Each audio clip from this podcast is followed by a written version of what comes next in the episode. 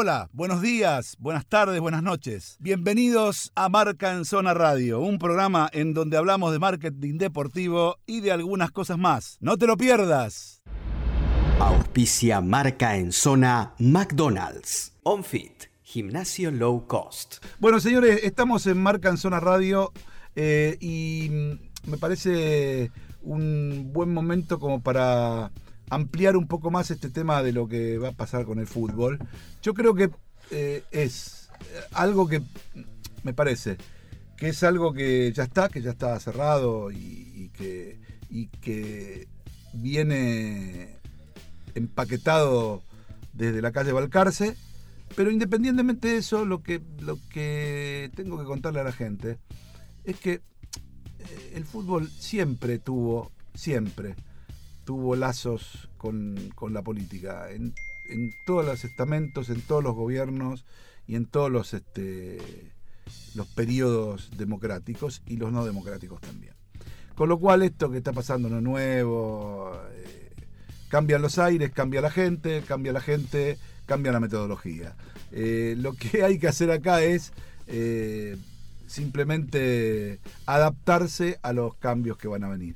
Y los cambios que van a venir van a hacer que la Superliga esté dentro del seno de la AFA. Nada más que eso. Después habrá mil cosas para decir. Sí, Gatón. Yo lo, único que no, desde mi ignorancia, entiendo es si los contratos estaban firmados con AFA, de televisión, sí. de patrocinio, de todo lo que se iba a hacer dentro de la Superliga. ¿Cuál era el rol de la Superliga, en definitiva? Bueno, primero uno político.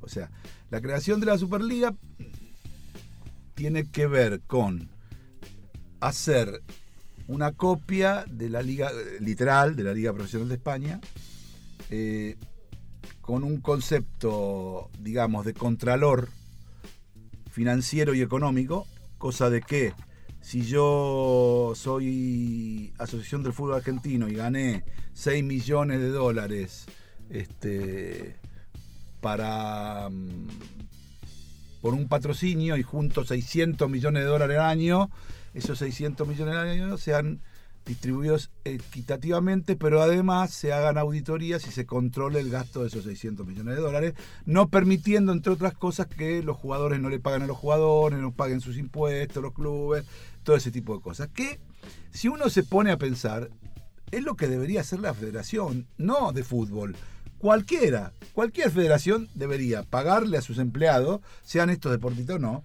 cumplir con los impuestos eh, de cualquier tipo y ayornarse a las leyes financieras y económicas del país. Entonces, se supone que lo único que logró, por lo menos no es que se supone, yo creo que lo único que logró diferenciar a la Superliga de la AFA en todo este tramo fue que hubo un cierto orden en lo económico en los clubes por este tema, por el tema de las sanciones. Aunque fueron a sancionar, tuvieron que ir para atrás. Nunca pudieron sancionar, pero tuvieron que ir para atrás. Este, y después lo otro que para mí, particularmente, todo el trabajo que se hizo en el diseño de marketing de la marca Superliga fue muy bueno. Eh, creo que son los dos eh, mm, bastiones de lo que fue la Superliga. Si vos me decís, eso, eso justifica. No, no, bueno, bueno. Bueno, pero eh, tiene que ver con lo que te digo. Es decir, ¿eso significa que la Superliga fue un éxito? No. Eso significa que hubo dos, dos vectores que a mi modo de ver, AFA debería, debería observar para que no desaparezcan dentro de su nueva eh, estructura de Superliga dentro de AFA. Y te puedo sumar una más, el tema de, para mí, eh, eh, todo lo que tenga que ver con el calendario. O sea, ya se sabía dentro de dos o tres meses cómo eran los partidos, está bien. Después se fueron modificando algunos los horarios, pero por lo menos sabías que tal día a tal hora jugaba tal equipo contra tal equipo. Y eso me parece que el último tiempo de AFA no sucedía y era un descontrol. Bueno, y eso es una cosa que van a tener que mantener. Porque, a ver, si vos querés y vender mejor los derechos de televisión, como dice que quieren vender mejor los derechos de televisión al exterior, vos cuando le vendés al broadcaster en cualquier país del mundo, eh, no, no venís y, decís, mirá, yo te voy a vender eh, Boca River y todos los clubes del fútbol argentino, Estudiante La Plata, esto, lo otro. Ah, qué bueno, listo, dame el calendario. Ah, no, no lo tengo. Epa. ¿Cómo que no lo tenés? Entonces, como eh, digo, yo voy a comprar tal modelo de auto. Buenísimo, ¿cuánto vale? Tanto, buenísimo. No ¿Cuándo me lo entregás? No, cuatro meses, cinco meses, no, no, no está, no lo tengo. ¿Cómo que no lo tenés? Esto es lo mismo. Es decir, vos cuando le vendés al broadcaster, le tenés que vender Copa Argentina, tal día, tal día, tal día, tal día, tal día, tal día y tal día, y los equipos que van a jugar del sorteo, más el horario, el horario de acá y el horario de donde es el lugar. Lo mismo pasa con la, con, eh, con la liga nuestra profesional, lo mismo pasa con los torneos que se vendan. Todo tiene que tener una programación, como la tiene UEFA, como la tienen las ligas eh, de España, la liga de Italia, la liga de Alemania, la liga de Inglaterra, te diría que hasta la liga de México, que no varía, y la, y la MLS, que la liga de México no te varía un horario ni te cambia un partido, la única manera puede ser una, una hecatombe o algún problema que tenga que ver con la salud mundial o con un terremoto o alguna cosa de esa, si no, no te modifica nada.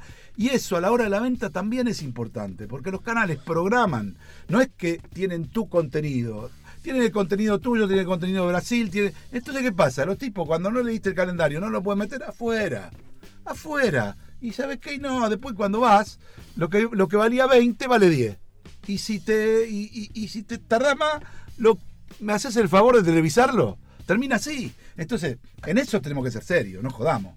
Porque si no, ¿cómo vas a vos valorizar los derechos del fútbol argentino? Es imposible, es imposible. ¿Entendés? Pero bueno, habrá que ver. Eh, ayer eh, estaba, digamos, participé. No, ayer no, el jueves.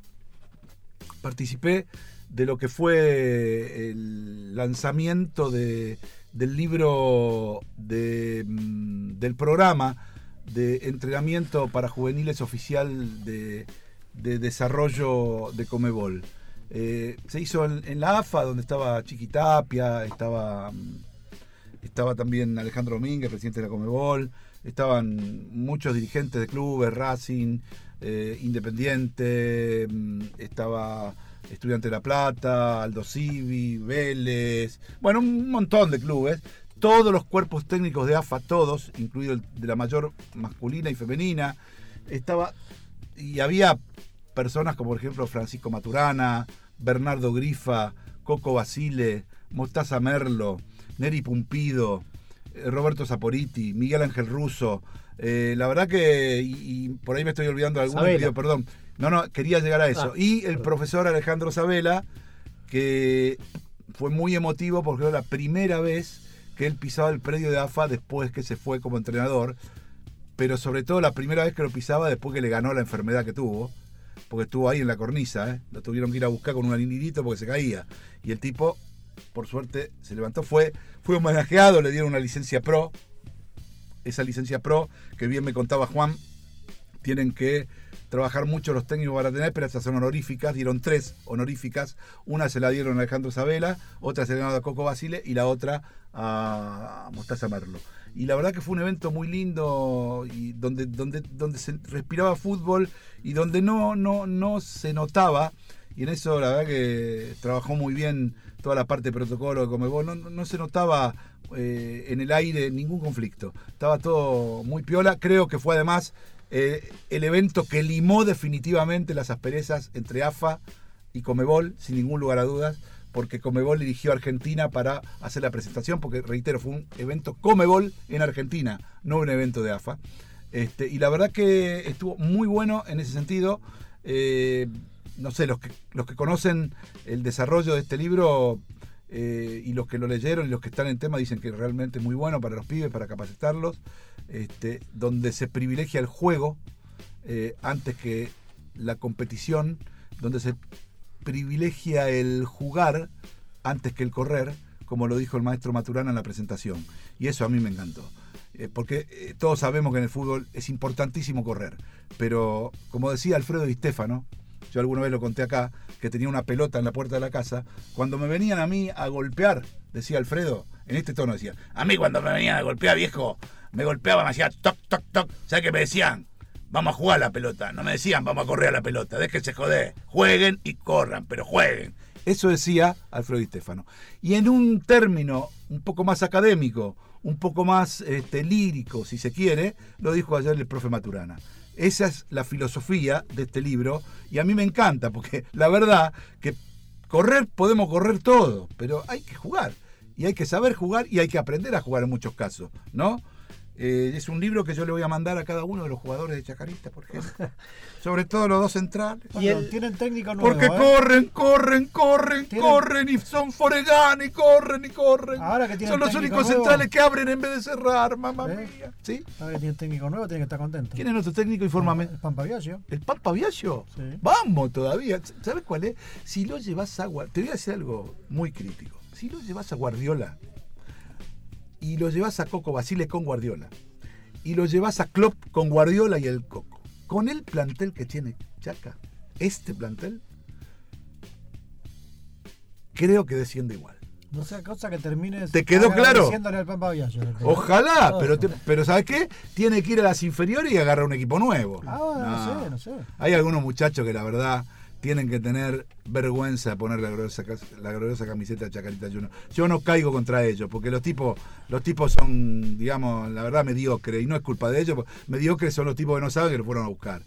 No puedes ir a buscar jugadores que realmente no tienen jerarquía para jugar en un grande de la categoría como Chacarita. Terminé, no quiero hablar más de esto, basta.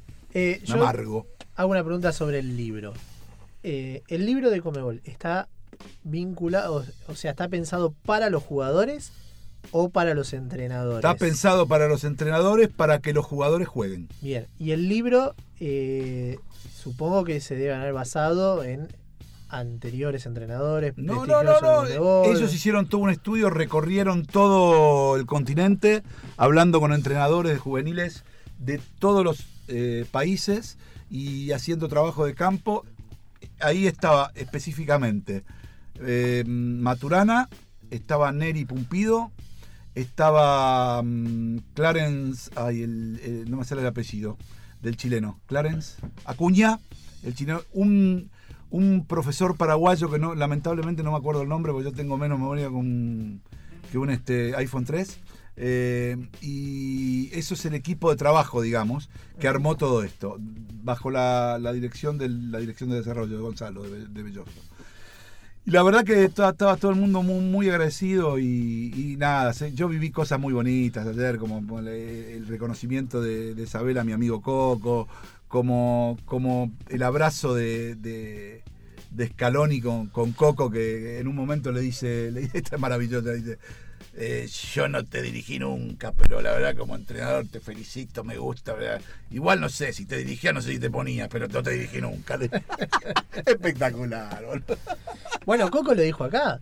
Sí. que La selección tiene un gran técnico, Sí, muy sí. ayornado Sí, sí, y que tiene también jugadores jóvenes para por Sí. fin sí, volver sí. A, a ganar algo. me reencontré con algunos chicos que yo, nada, vi prácticamente nacer en esto, como Pablito Aymar, Diego Placente, Diego Coloto, un montón de pibes que yo conozco de chicos, de, de- qué viejo de mierda que soy, boludo. Puta madre.